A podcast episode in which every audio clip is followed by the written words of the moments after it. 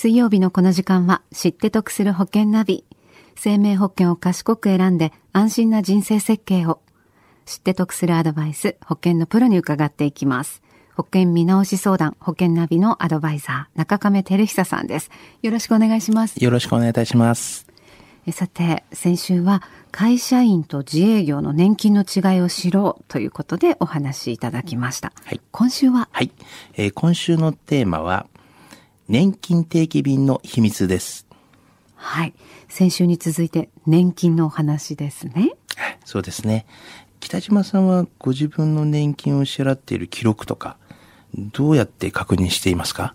ちょっと一回ある時確認してそれ以来になってしまってるんですけれども、はい、というのもあの1年分まとめてここ数年は払ってるので、はい、まあ払い漏れはないなというようなところがあるんですけど、はい、やっぱり年金定期便で確認というのが一番近道でしょうか、はい、あそうですね。一時ですね、この年金定期便っていうのが送られてこないとか、そのような問題もあったと思いますけれども、はい、自分の年金情報、まあ、あの、社会保険事務所に行かなくてもですね、自宅で調べられるんですね。はい。はい。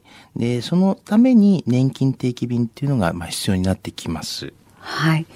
じゃあ、改めて、その年金定期便とはということも伺っておけたらと思います。はい。はい、年金定期便とは、誕生日月にですね、はがきで記載されたもので送られてきます。はい。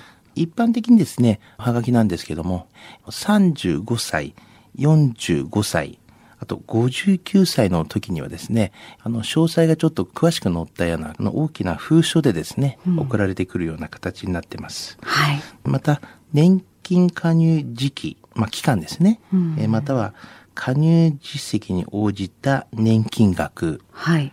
これまでの、まあ、保険料納付額。うん、また、年金ネットへのアクセスキーなどが、まあ、記載されていますね。はい。の年金定期便の特にどこを見る必要があるんでしょうか？はい。はい。あの、やはりですね、自分自身が知りたいことっていうのがあると思うんですね。また、詳細を知りたいという場合には、まあ、年金ネットっていう形をご利用していただければと思うんですけども、はい、その年金ネットのご利用するときにアクセスキーがどうしても必要になりますので、はい、まずはアクセスキーをご確認いただければなというふうには思ってます。はい。で、そのアクセスキーを使って年金ネット、に、まあ、アクセスすると。これも年金定期便が届いてから期間以内にやらないと、もうアクセスできなくなるんですよね、はい。はい、そうなんですね。これがとても大事でありまして、まあ、届いてから3ヶ月が有効になっております。はい。はい。えー、年金ネットという、まあ、ホームページがございますので、そこに3ヶ月以内にアクセスキーを入力をしていただくと、年金の今までの履歴、まあ、整理表だったりとか、年金見込み額だったりとか、はい、追納効能などの可能月数と金額だったりとか、電子版の年金定期便の作成などができるようになっております。はい、この年金ネットにアクセスした時には何を確認しておく必要がありますか？はい。年金記録のですね、一覧などをですね、見てください。はい。あのー、まあ一覧と言いますと、まあ過去のですね、加入状況が閲覧できます。未納の部分がですね、赤字に表示されていますので、はい、未納の部分がチェックができるっていう利点がございますし、この10年間、まあ10年前ぐらいからですね、特に非正規雇用が進んでいますので、はい、未納の状態があったりとかするっていうのがすぐわかります。はい、まあ、そういう場合にはこう、見て、はっとなんかするようなこともあるのではないでしょうかね。